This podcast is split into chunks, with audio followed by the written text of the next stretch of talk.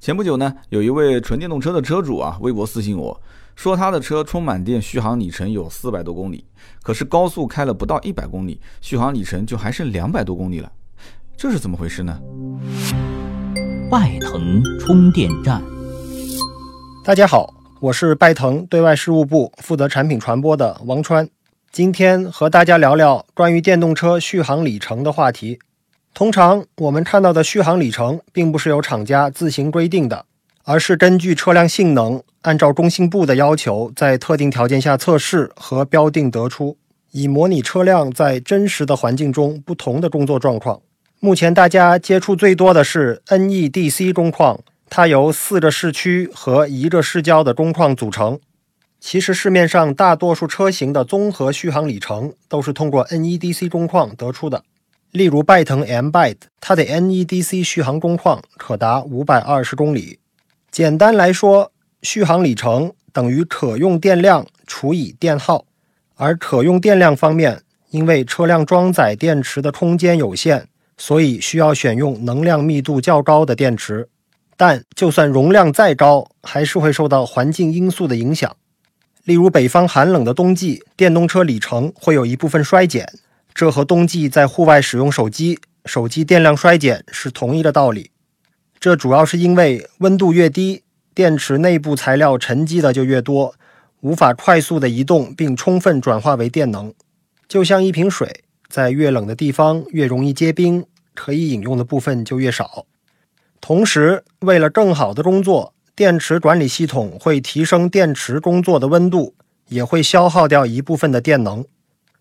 此外，整车电耗方面，需要考虑电机功率、电控系统、整车重量、路况和开启的用电设备等综合因素。例如，夏天开空调，路况拥堵、走走停停、爬坡、长时间高速行驶等，都会增大耗电量。由于实际行驶的客观环境往往比测试环境更加复杂多变。电动车的实际续航里程通常也会略低于 NEDC 工况的续航里程，所以在选购电动车的时候，建议大家将电池品牌、续航里程等因素纳入考量。顶级的厂商会选用高密度、良好设计且经过严格测试的产品，保证在不同环境中的电池电耗表现。同时，建议大家在开车的时候保持良好的驾驶习惯。并且合理使用车内用电设备。欢迎各位收听今天这期《百车全说》，我是三刀。今天这期节目呢，咱们聊一聊凯迪拉克的叉 T 四这款车。那为什么说这个车的时候，我稍微顿了一下？因为按照最为官方的说法，那这个车应该叫 XT4 啊。但是你知道的，你宝马叉三、叉五，对吧？像这种车，我们这个马自达 CX 四、CX 五啊，甚至叫 CX 杠四、CX 杠五。就是反正在中国老百姓的这种读法里面，能听得懂就行，对吧？不用那么高大上。这个车呢，在民间肯定都是读叉 T 四，那么官方肯定不愿意这么说嘛，肯定至少你得说一个 XT 四也可以。那这个我们觉得不重要吧？今天节目我们统一就说是叉 T 四这个车。那么首先确认一件事情，什么事呢？就这个车呢，确实还蛮畅销的，在 4S 店这车卖的不错。那么现在能看到的数据，基本上去年年底啊，它八月份上市嘛，我看到十一月、十月、十二月份的数据好像还没出来，那基本都是四千多、五千台上下，也就是说，这个销量基本也跟奥迪的 Q3 啊、奔驰的 GLA 的销量也都差不多了。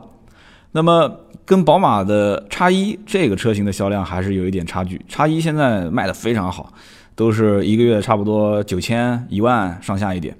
那么还是有点差距的，而且呢，这车现在关键问题是终端没有太多的优惠啊，是在这个基础上还能卖个四千多五千台。那么什么叫做没有太多优惠呢？那么大家一听估计就要竖起耳朵听了啊，这个凯迪拉克的优惠幅度都是很大的，是不是？那么现在凯迪拉克呢，其实据我了解，他们官方内部是有那么一些小小的规定啊，什么规定呢？就是说这个车呢刚上市。因为八月份上市也不算刚了，但八月份上市到去年基本上十二月份算年底吧。基本上通用系列的车，我之前也都说过，上市之初厂家一般都会发个邮件，就意思说啊，大概就是说啊，经销商们之间不要一上市就开始啊脱了裤子卖了啊，当然不会这么写啊，就是说不要一上市就卖那么便宜，啊，适当的该守一守价格就守一守价格，那么中间会有一些相应的啊比较这个呃直观或者客观的一些这种评价啊，就是说这个价格我建议，其实这种建议呢，相对来讲怎么说呢，这也不可能说是一个死命令了，就给你点建议，原价卖啊，但是你知道这种车原价卖怎么可能呢？好，所以后来规定就是说一万块钱，就是经销商。所有对外的信息就是优惠一万块钱，所以你看现在基本上在网上你能看到的经销商发的这些通稿，汽车之家不是经常能看到有啊什么什么经销商大幅优惠，欢迎到店洽谈。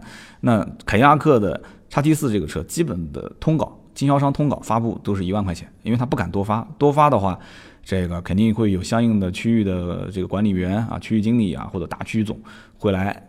哎，说哎，你这怎么回事啊？你这网上你怎么还价格发那么低啊？实际上这个车的优惠幅度肯定不会低于一万块钱，对吧？这个大家都知道的。那多少呢？就我现在了解啊，这车现在优惠幅度基本上破两万是百分之百了，破三万的地方也有啊，三万多的优惠。那么这个是怎么个回事呢？很简单，每个城市凯迪拉克经销商肯定不是一家。那如果不是一家，那你想一想，哎，你说这个默契，什么叫默契？同城同行都是冤家，对吧？在利益面前啊，没有永恒的朋友嘛，只有永恒的利益。这默契默契什么都不是，对吧？所以经销商不傻。那我要如果老老实实优惠一万，那别人如果优惠两万呢？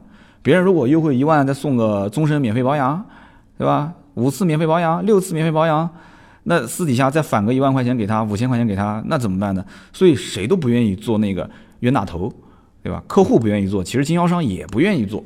那么因此，什么叫同城最低价？我以前在节目里面，国民车顾问不演过一次吗？什么是同城最低价？永远是下一家店的价格，对吧？下一家店永远是同城最低的价格，对不对？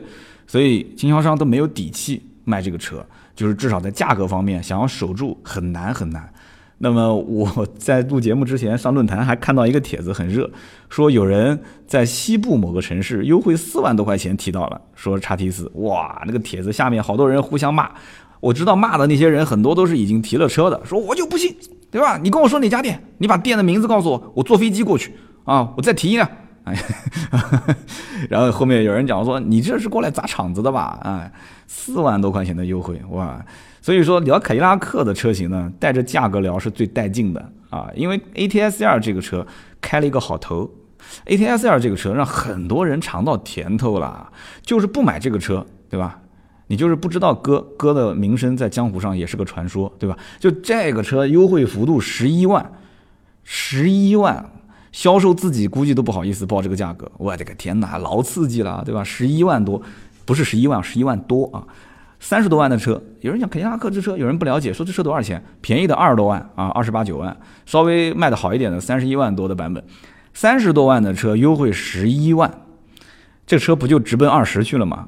那你说消费者开不开心啊？那应该很开心，对吧？很多那些预算不是很够的人，又想开豪华品牌的人，对吧？那那肯定很开心啊，对不对？可是呢，真的当要下手的时候，其实犹豫的人还是占大多数啊。A T S L 在路上其实肯定是没有宝马三系、奥迪 A 四啊、奔驰 C 这些车那么多。那优惠那么多，那么便宜，为什么还有那么多人犹豫呢？其实原因很简单，主要就是怕自己买了后悔。为什么呢？这个心态其实很容易理解。你想，大家其实对于这种大降价、大甩卖的商品，他心里面总归是有一点阴影的。那更何况不是人人都懂车，对吧？大家对于车这个商品还是有很多的知识是比较匮乏的。那作为一个商品，又不是特别，我不是特别懂，对吧？那我肯定希望我买的这个东西至少是被社会上的其他的人所认可的，对吧？被隔壁老王认可，对吧？被老同学认可。哎，这个东西大家都懂的嘛，对吧？被同事认可，被领导认可，就你你想你在一个凯迪拉克的展厅，大家想象一下那个画面啊，进去之后，展厅里面可能也没多少人，冷冷清清的，只有你一个人在跟销售在那个地方唠嗑啊，在谈价格，对吧？你稍微一起身，稍微一起身，你本来是想上个厕所，销售拉着说：“哎，哥哥哥，别走嘛，别别走，十一万不行，我们再谈再谈，对吧？你本来想上个厕所，给你拿下来说，哎，咱们再谈，你想想看，你什么感受？你你心里面是什么感受？是不是？所以，哎，这个我们不要扯那么远，我们拉回来，还是说叉 T 四这款车。叉 T 四这款车是今年八月份上市的。那前段时间我们刚好拿了一辆试驾车拍这个趋势价。那这也是我们这个盾牌第一次演出趋势价的，就是他扮演销售。我们还有一位小鲜肉扮演客户，大家也是在我们十十五号的时候会上线啊，大家也是多多支持我们的视频，好吧？啊，盾牌的这个 趋势价的处女座啊。那么今年八月份这个车叉 T 四上市，然后呢定位是紧凑型 SUV。那么提到紧凑型的话，大家应该都很熟悉，对吧？如果是十几万的车，像什么 CRV 啊、RAV4 啊、荣放啊，就是像这种。呃，就是像包括日产的天呃奇骏啊这一类的车都是属于紧凑型的。那豪华品牌当中紧凑型，呢无非就是像奥迪 Q3 啊、奔驰 GLA 啊啊，包括像宝马 X 一，X 一一会儿再说啊。这个是一个比较这个不按套路出牌的车型。那这款车也算是填补了凯迪拉克家族里面没有紧凑型 SUV 的一个空白。真的，凯迪拉克你想一想，史上是没有像这种小型入门型的紧凑型的。啊，我讲的小只是相对比较小，它不是小型，它是紧凑型 SUV，就填补了这个空白。而你要知道一件事情，凯迪拉克推紧凑型 SUV，其实对于这个品牌来讲是非常非常重要的。所以为什么今天这期节目，我觉得叫来晚了一步的凯迪拉克叉 T 四？为什么我这么说？有我的一些观点，我想跟大家分享啊。大家想一想啊，豪华品牌基本上在中国都是 BBA 的天下，这个天下是什么个概念呢？就是整个路上的豪华品牌的车，BBA 占据了百分之七十以上的市场，非常夸张啊！三个品牌划分了百分之七十以上的市场，豪华品牌多了，光日系雷克萨斯、英菲尼迪，对吧？包括像什么林肯，对吧？捷豹、路虎，然后包括像我们今天聊的这个凯迪拉克啊，这些都是豪华品牌。就光 BBA 三个品牌就划分了百分之七十多。那你要如果说提到我们刚刚说的 BBA 三个品牌的话，提到奔驰的 SUV，你想到什么车？奔驰 SUV 啊，以前就是 GRK、ML，那现在就是 GRC、GRE，对吧？你要提到宝马呢，宝马 SUV 叉三叉五；你要提到奥迪呢，Q 五、Q 七。所以你看啊，BBA 豪华品牌当中占主流的这一部分的 SUV 车型，其实它并不都是紧凑型，这些车型都是中大型 SUV，至少也是个中型 SUV，对吧？都是四五十万往上走的。那 Q 三啊，刚刚我们说的像奔驰 GLA 啊，包括像宝马的叉一，叉一我们说的不是现在加长啊，就之前的宝马叉一进口版后驱版本啊，后驱版本的叉一，那那一代的车型它没有加长的时候，对吧？在市面上它并不能代表说这是自家的，就是中流砥柱，不是自己家的招牌车型，不是主力车型，所以其实在品牌力上面来讲。凯迪拉克是弱于 BBA 的，这个不得不承认吧，对吧？因为销量摆在那个地方，虽然直逼 BBA，但是还是弱一些，二线、二线一类啊，算是二线的一类。那么品牌力弱一些的话，你觉得是跟 BBA 的主力的 SUV 车型死磕中大型？如果是你，你还是说我去发力紧凑型 SUV，我去干它的当年的后驱版的没加长的叉一，我去干奥迪的 Q 三，我去干这个奔驰的 GLA 呢？你你觉得你会怎么选？要是我是老板，我肯定是先打他的这个软肋，对吧？我捡他现在不是主力的车型，先先干他，把他干翻为止。所以，因此，我个人认为啊，现在这个年代，二零一八年，它是二零一七年推的嘛，对吧？一八年才开始稍微发力，我觉得推叉 T 四这个动作实在是太晚了一点，太晚了一点。那么，我们刚刚为什么说宝马的叉一这个车要放到后面重点讲？那我们现在就具体说一说，我说它晚的原因，其实主要就是根据宝马的叉一这款车来提。宝马叉一这个车加长了那么多，对吧？加长之后，你你你本来宝马你是玩后驱的，你说好玩后驱的，对吧？你现在又变成玩前驱了，你不按规矩出牌。你本来是玩四缸的，你现在四缸又觉得定价有点贵，还整了一个三缸一点五 T。好了，这下好了，叉一的长轴距版本起售价才二十八点三八万。对吧？你真的想买，我还能给你打个折。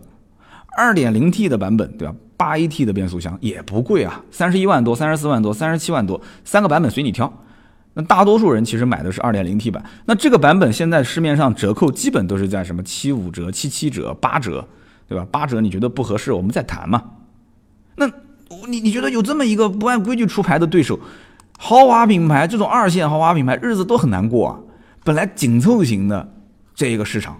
啊，豪华品牌紧凑型还多少对于二线品牌有那么一丝的胜算，但随着啊，随着宝马的叉一这种产品的上市，我觉得，啊，想打赢这个车有点有点困难，有点困难。因为什么叫打赢它？宝马叉一现在月销都在一万台左右，对吧？你最起码你要逼它这个销量，你从它的嘴里面把肉抢过来，太难太难。那叉 T 四这个车呢，其实你从它的账面数据上来看，通用所有的车其实你看账面数据都很好看，啊，它就像一个学生一样的写卷子，哇，写的真的是，啊，这个每次考试分数都非常高。但是他这个实际的到工作领域里面，他是不是？哎呀，我这真的我不能再说下去了。有人讲说你到底是夸他还是黑他，我听不出来。他真的是这样的，你看他账面数据都很好看，啊，长宽高，你跟同级别的 BBA 车型去对比，都要大一圈啊，对吧？四千六百毫米就是四米六的车长，一千八百八十一毫米的宽度，我的天哪，一米八八的宽度，将近一米九了。还有就是一米六二七的高度啊，这绝对是符合中国消费者对于。大气，哎呀，大气这两个字的理解是不是？轴距两千七百七十九毫米，这个也仅仅是比，就是基本上这个级别当中算是最长的了，就是宝马叉一短了一毫米。哎，看上去是不错哦。我当时对这车也很期待啊，但是一坐进去我就发现不对头。我拉开车门，我拉开后排的车门，我就发现不对头。为什么呢？这个车的后排空间啊，就很明显，就肉眼可见的是比宝马叉一的后排空间差。不是一点，是差很多，我觉得很奇怪，这怎么回事呢？你坐坐在后排，你很明显，你坐后排翘个二郎腿都很困难，对吧？宝马宝马的这个叉一，你坐在后排，我的天，你别说翘翘二郎腿了，你就是腿上再坐一个人，我觉得也没什么问题啊。所以因此差那么多，那我就在想一个问题：那美国人难道说他对于后排他他长期不坐人吗？他对后排没要求吗？那美国人天天就往后排后备箱里面装东西啊？他不要后排空间？他他叫后备箱空间，所以我觉得就这样的设计，在中国市场真的是吃亏吃大发了，真的吃大亏了。后排空间其实你去看啊，中国人其实也很好哄，中国消费者就你后排空间拉大一点，哎呀，就感觉这车哎呀真不错，挺大的，就像那个大众的探岳一样的，探岳就很聪明啊，对吧？探岳你你也知道，探岳跟途观 L 其实同平台啊，两个车之间也有一定的竞争关系。那探岳看上去明显是比途观 L 要小的。但是呢，你坐进去之后，你发现，哎，这后排空间感觉不小啊，那它就很上算，定价又不比途观 L 要高。那这个时候，探岳其实你要仔细看它的后排空间啊，是占用了一部分后备箱空间，它的后备箱空间相对来讲就小了一点。但是这个年头，说实话，什么是最决定老百姓购买的因素？我觉得后排空间的大小是一个至少是占比重非常非常高的一个点。所以就非常奇怪，它为什么，它为什么？就跌了一次跟头之后，他不觉得疼，他还要继续这么整，到底问题出在哪里？我就搞不懂这件事情。我我说跌跟头，大家应该都知道我要说什么车，就是 A T S L 这个车。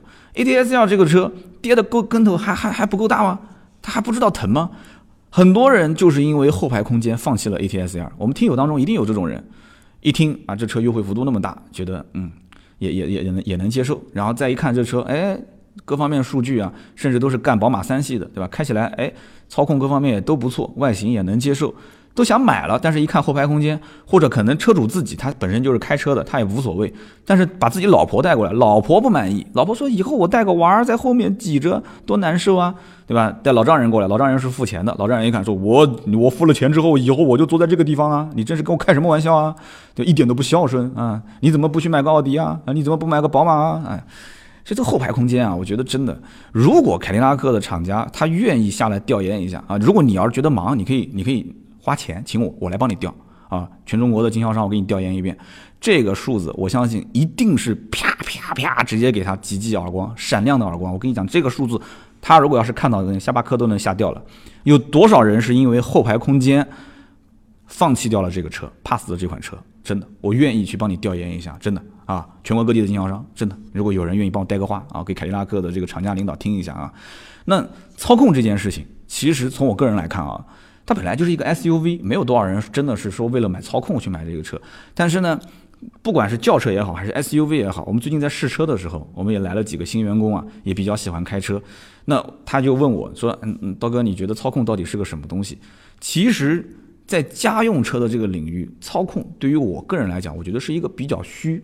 比较主观的一个感受，那凯迪拉克这个车，你别别说叉 T 四这个车了，就凯迪拉克所有的，或者你再讲大一点，通用所有的车系，它所匹配的发动机和变速箱，它所给你呈现的那个数据，我打一个不恰当的比方，它就有点像什么，就有点像这个没有女朋友的小伙子，没有女朋友的单身汉。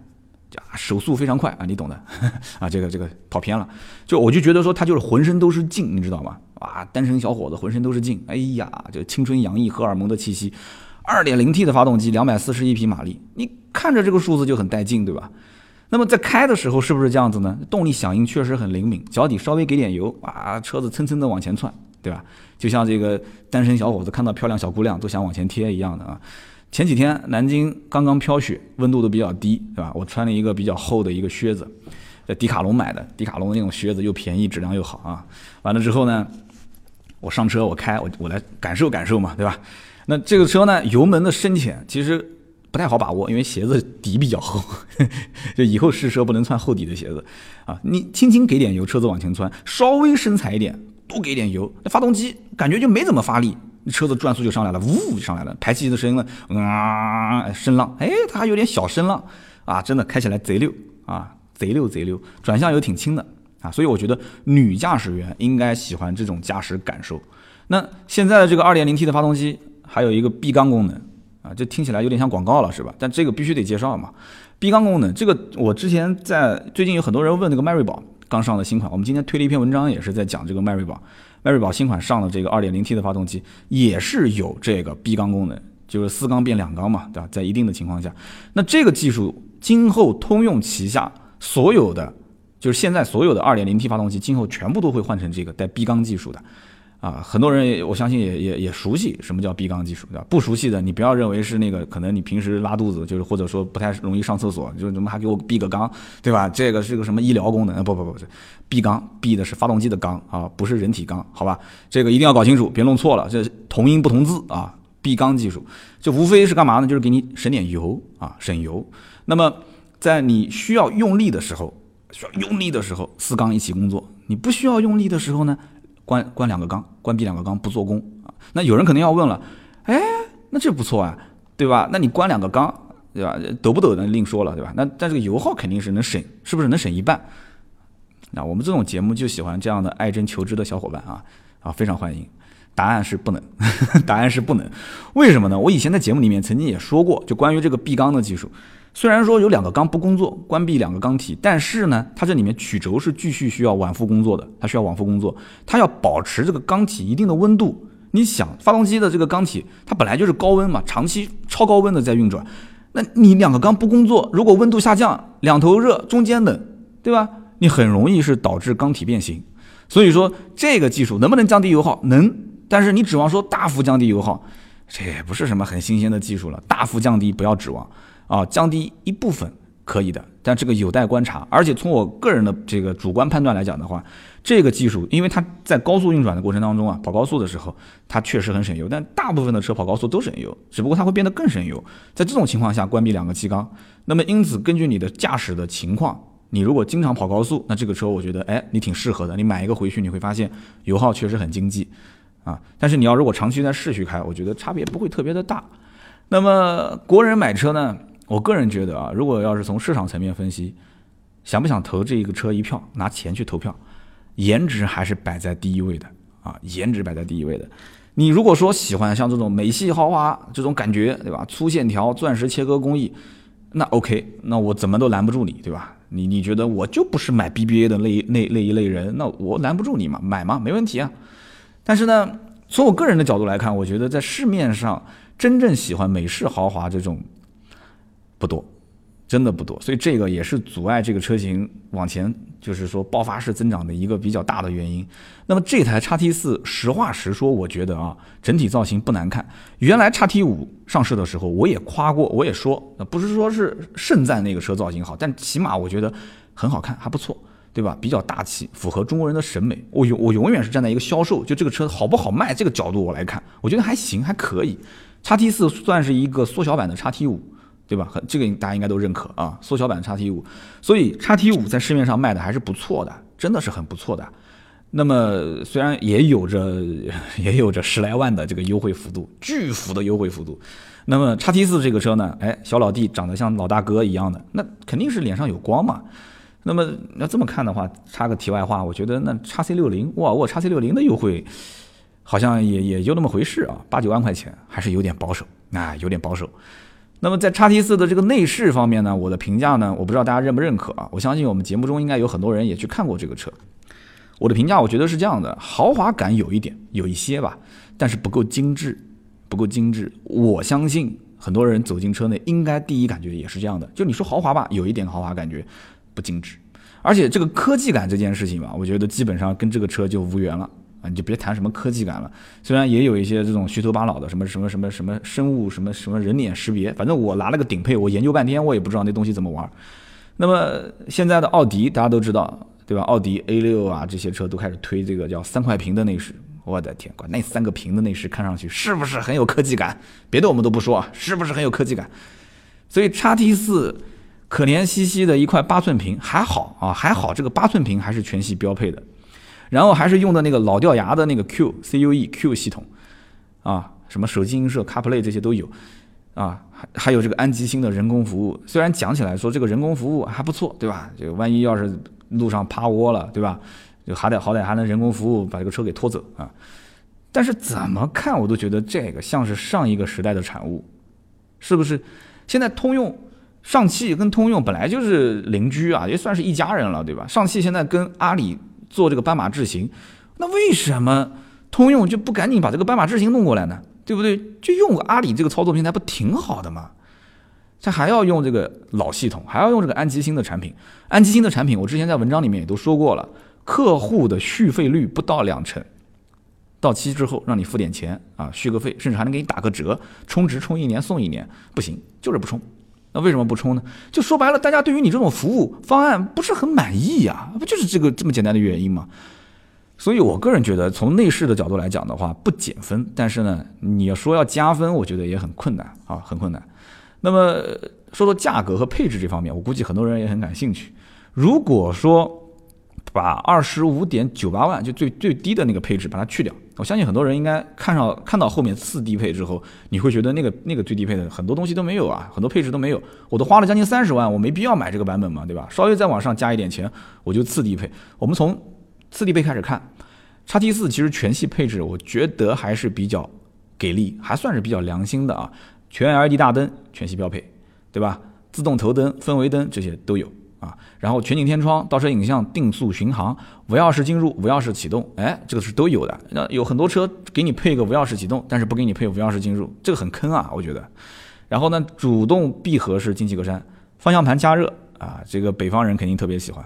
前排座椅加热、车联网等等这些啊，包括像后备箱的电动开启啊，这些我觉得都很实用啊，这些东西，而且开出去之后确实也很。啊，就这些功能用起来还是比较上档次啊。那我个人角度来讲，我不推荐买四驱，但是我看汽车之家，哎，它的这个编辑推荐的是四驱的入门版，领先吧，就是那个版本。那那这个汽车之家的编辑给的理由是什么呢？说，呃，这个跟两驱的顶配只差两万五千块钱，但是呢，多了一个四驱，同时还多了主动安全配置，还多了 BOSS 音响这些舒适性的配置。我我个人不太认同这个观点，可能这个汽车之家的编辑收入都比较高啊，都比较高，都有钱。两点五万的差价，兄弟们，四驱的入门跟两驱的顶配，两点五万的差价，我觉得很多的很多的凯迪拉克叉 T 四的消费者还是会望而却步的。买这个级别车型的人，别说两点五了，我觉得一万块钱在他的心目当中都有可能会放弃高配选低配。那么这个适时四驱，从我个人角度来讲，我觉得也就是城市道路用一用。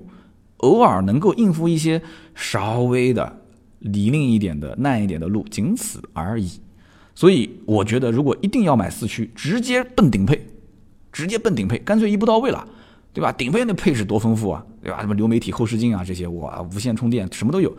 那这个配置那相当给力，对吧？你价格也给力嘛，价格都快四十万了啊，快四十万了。所以如果你要说直接奔顶配，我建议看完叉 T 五。再决定是不是买叉 T 四，你不要到时候脑袋一热把这车给提了回去之后，你以为买个叉 T 五啊，你把四当成五了，你回去把标给抠了，加个五上去，对吧？啊，那那就不好了。那么今年啊不，应该说是去年，二零一八年，二零一八年的十二月份，厂家又新增了两个版本啊，两驱领先和领先运动，因为它这个车本来就有两种不同的风格啊。那么两驱领先和两驱的这个领先运动呢，分别是二十八点九八万和二十九点四七万，差五千块钱，主要就是运动版套件呢多个五千块钱，比之前的这个豪华版，就是当时的两驱豪华就是顶配嘛，贵了一万块钱。但是这个一万块钱呢，多了 BOSS 音响，十三个大喇叭，BOSS 音响，嘣哧大哧，哎呀，可嗨了啊！还多了一个 GPS 导航。所以我估计呢，凯迪拉克应该都知道啊，这个消费者肯定是很喜欢 BOSS 音响。我记得之前我有一个非非常好的一个朋友，他就跟我讲，他说我这个人买车啊，我这个耳朵已经被养坏掉了。我以前我们家就是一辆凯迪拉克，那个 BOSS 音响我真的特别喜欢，所以他买下一辆车一定音响要好。好像我以前节目里面也说过，就他为了改音响花了十几万，他买了一个当时进口版的捷豹的 XE，当时还是进口版的时候，捷豹 XE，然后改音响。所以，所以这个 BOSS 音响，我估计真的很多凯迪拉克的消费者还是比较喜欢。好，你喜欢我就给你啊。通用是一个最懂消费者，仅次于大众吧，最懂消费者的这么一个品牌。你喜欢我给你加一万块钱啊，BOSS 音响、GPS 导航都有。所以这个版本，这个两驱顶配一上市，我就觉得四驱版本就更没有必要买了。特别是那个入门的四驱版啊，所以我严重不同意，严重的不同意汽车之家的编辑的这个观点啊。那么，当我去分析一款车值不值得购买的时候呢，我跟大家也说一说，其实我呢，有的时候会反过来问问自己，就是说，比方像这个车，我手上如果捧着三十万，就这个车到底是不是我的菜？我其实也很想很客观的啊去分析它这个车型啊一些这个那个这个那个的东西。然后呢，我给出一个相对来讲客观的结论，但真的这个太难太难，实在太难。为什么？首先，我对于美系车毫无感觉。这句话我应该在以前节目里面提过很多次。我对美系车毫无感觉，包括我看美国片片，我也我觉得也没感觉。就美国片剧情太简单太粗暴了，对吧？就大家大家应该很多人都喜欢看那种日本片，对不对？日本片的这个情节比较有富有感情，比较细腻啊。那国产片其实也也现在国产片质量也很高了嘛，对吧？当仁不让的，对吧？所以说，他的表达方式啊，美国片那种表达方式，我的天，那种哇太粗暴了，有哦耶，就那种，就太让人不能接受，你懂的，对不对？所以因此，这个大家以后去电影院啊，这个看电影的时候，你懂的，对吧？就美系片啊，你就是那种大片，看看场景就行了，你里面剧情都是很老套的嘛，对吧？哎，日本片嘛，就是相对来讲，就是剧情更细腻一点，对吧？有很多的一些人性的东西表达，我觉得真的是很好，人性，对吧？这个很重要啊，很重要，人性。所以呢，我觉得美系车在设计方面，在中国市场，包括它的文化水土不服，我觉得也是在情理之中的事情。你觉得呢？是不是？那么现在，即使说美系车开始，哎呀，陆陆续续用各种技术啊，用各种手段，说好，我现在要告诉你啊，缸内直喷我有了，闭缸技术我有了，哇，我还是个九 AT 的变速箱，我已经甩掉了油老虎的包包袱啊，我现在已经基本上油耗能降到什么样什么样。但是我觉得，要想真正得国人心。中国消费者的心，真正说想要撼动 BBA 的销量的话，这里面还是很长很长很长的路要走，真的。但是不可否认的是，现在的这种二线豪华品牌当中啊，凯迪拉克的销量真的是最最最接近 BBA 的品牌，这个毋庸置疑。我觉得产品力是一方面，这个品牌的运作各方面，这两年确实也还算蛮成功的。那么好，以上呢就是今天关于凯迪拉克 XT4 的全部内容，感谢各位的收听和陪伴。大家也别嫌别嫌太短。我真的，我觉得这个车能说的点，我觉得都说到了，不要嫌短啊！三刀的嗓子长期咳嗽，长期干咳，真的，我每期节目内容哇，这啰里吧嗦说一个小时，我后面我尽量把我的核心观点提炼出来，我精简。我觉得今天这一期三十多分钟的时间，我觉得是真正好，我不知道大家是什么感受啊？感谢各位。一直到听到这边都是老铁嘛，三十多分钟，也希望大家多多在节目下方留言互动。我们也会在留言区呢抽三位赠送价值一百六十八元的节末绿燃油添加剂一瓶。好的，那么以上是节目所有内容，下面呢我们看一看上期节目的留言。那么上一期节目呢，我们聊到二零这个二零二零一九年的一个预测啊，呃，这里面更正一个小的错误，因为在呃再上一期节目的时候，我曾经说过，我说。二零一八年我们也做过预测，大家可以回听第一期。但是我估计很多人回去听了，但是发现，哎，二零一八年的第一期节目怎么说的是一个车型，而不是预测呢？哎，真的，时光荏苒，这个岁数也是大了，可能记性不好了。哎，是二零一七年的第一期节目，我当时做了一个预测。二零一八年当时没预测，我竟然把一七年的第一期当成了一八年的第一期。哎呀，真的。三刀也是奔四的人，真的是，哎，岁月不饶人啊，记错了，实在是抱歉，对不起啊，向你们鞠躬了啊。那么，呃，怎么说呢？上期节目呢做了一些预测，很多人也讲说，你这个预测呢也只是说了一个大方向，也没讲到具体的一些实质性的，就哪些品牌将来能活，哪些你品牌将来一定会死，感觉这个言语不够激烈。其实从我的角度来讲的话，言语激烈与否，很多东西，我这个年龄其实也到了这个岁数了。我我觉得你让我上来就是像个喷子一样的，这个品牌一定是将来肯定是必死无疑的。哎，这个我觉得在这个年代啊，死和活有的时候活还不如死呢。这这有的时候你感觉这个品牌死了，其实它还活着。就像上期节目我说波导，我说波导这个手机当年还造车造车，哎，你看节目下方好多人就评论了，波导现在活得好得很啊，他的手机在什么什么国家在国外的销量非常的好，对吧？还有一些品牌它可能。不造自己的产品了，但是他去做投资了，他换另外一种方式生存，所以因此，呃，以后我们在做预测的时候，我也会拿出更多更详实的一些数据，大家其实能多一点点，稍微多一点点的思考，一起跟这个节目来，这个来探讨一下，去想一想，哎，就是节目好不好玩？你看，这是一方面，对吧？娱乐性。另外一方面呢，我希望能够有一些能独立思考的东西在里面啊。好，上期节目我们抽三位，第一位呢叫做里昂 D O 啊，里昂豆啊，里昂豆。L E O D O，就大家怎么都喜欢起英文名啊？他说这个 B B A 呢降低了社交属性，这才是社会的进步啊！因为上期节目我说了，我说现在的 B B A 社交属性开始弱化，然后他说这才是社会的进步，才是经济的发展。当年一穷二白的时候，如果有一辆 B B A 啊，或者说就有一辆车吧，那这就是身份的象征。那么现在呢，B B A 满街跑，这才改革开放四十周年啊，这经济简直是飞速发展。那么车呢，本来最大的属性应该它只是一个出行工具而已。德国的出租车就是奔驰啊，对，是奔驰，而且价格特别贵，就是打车的价格特别贵。那么在出行之上，在出行之上，它才会附加其他的一些价值。那么在过去的几十年，国内有一大群的老百姓看中了说汽车的身份的象征，而这个象征呢，多过于出行的象征啊，多过于出行的实际的用途。那么现在才是变得越来越健康。国人越来越看重一个车的实用性，越来越看重一台车它真正的品质。那么这个市场能够容得下像领克啊、像三刀说的小鹏啊、蔚来啊这些新品牌的尝试。那么甚至将来可能还会有一些新品牌和老品牌的抗衡。那么这样的话，社会确实是在进步，这也是一个健康的市场。那么这一条留言也得到了很多的赞，也有很多人回复他说认可，很认可，非常认可。我也认可，非常感谢。而且我一看能写出这段话的人，你的年龄。应该也不小吧？啊，应该你不会管我叫刀哥了，我应该管你叫哥。你岁数应该也不小，好吧？非常感谢你的留言。下面一位叫做美团点评王鑫，我的个天哪！王鑫是美团点评的创始人。你要如果真的是美团点评的王鑫，反正你拿你这个芥末绿也中奖了，对吧？你如果真的是王鑫，你肯定要开车，是不是？那那那那你赶紧联系我，好吧？以后你给我充一个这个终身免费会员行不行？我经常点你们家美团点评，但是我估计多数不是嘛。美团点评的王兴哪有时间听我的节目啊？啊，他说这个二零一九年呢可能会是过去十年最差的一年，但却是未来十年里最好的一年。当下很多的二流、三流厂家被沦为是代工厂，这是历史的必然。那么甚至有一些厂家可能连做代工厂的机会都没有。大概一五年吧，我们家一个亲戚要买车的时候。这个预算也就八万多块钱，让我推荐。当时我推荐的是二手的思域、卡罗拉这样的合资的 A 级车。那么这个什么 Polo 啊、飞度这样的新车我也推荐给他。然后呢，亲戚就问我说：“这个江淮啊，还有哈佛的 H 一啊，这两个车你觉得怎么选？”他说当时江淮好像是 S 二吧，而且他当年是非 SUV 不买。当时我的意见就是这两个车要是我自己买车，我看都不会看。你说一定要挑一个的话，那我只能说勉为其难，我选哈佛啊。所以我觉得江淮这个品牌，哎呀，反正我我我看不上。然后他果然最后买了哈佛的 H 一，结果这个车买来不到半年他就卖掉了。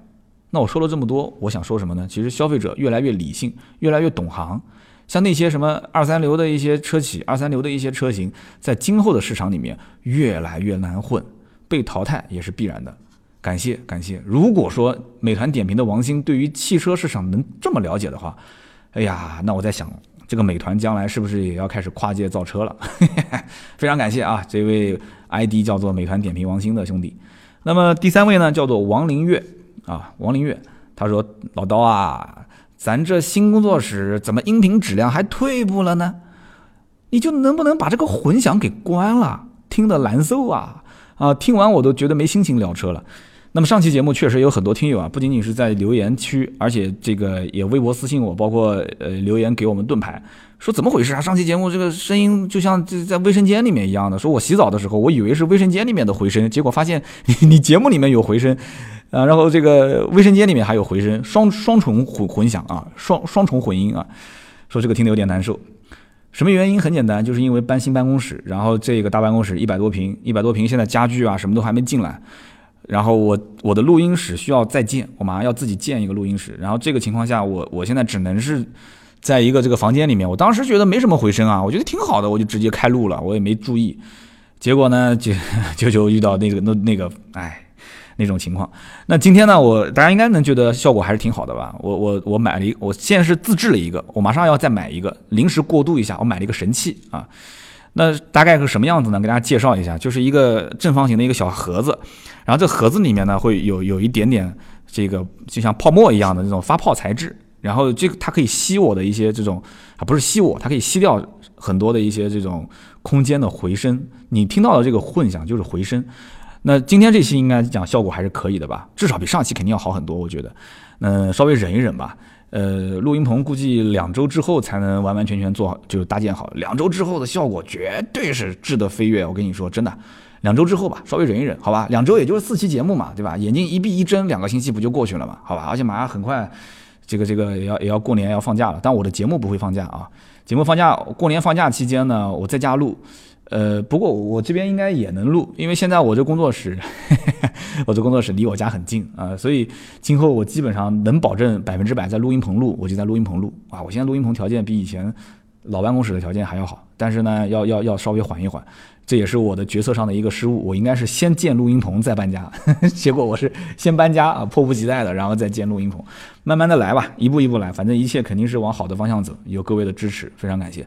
听到最后都是老铁，好吧？以上的三位王林月啊，包括呃美团点评王鑫，还有 Leon Do L E O D O 三位，尽快联系我们，点击我们的头像，然后私信给我们，把你的快递的地址啊、定姓名啊、电话。价值一百六十八元的芥末绿燃油添加剂赠送给你，非常感谢。好的，以上是我们节目所有的内容。如果说大家对于啊这款车有什么样的评价，也可以在我们节目下方去进行留言。同样，也可以给我节目打个分，满分十分，看看你对于今天这一期节目能打几分啊？你的点评、你的评价、你的留言是对我最大的支持，点赞、转发也是对我最大的支持。那如果想要买车、卖车，包括你要如果想要升级改装啊这些，你都可以联系我们私人微信号四六四幺五二五四啊，私人微信号四六四幺五二五四。好的，那么今天这期节目呢就到这里，我们下周三接着聊，拜拜。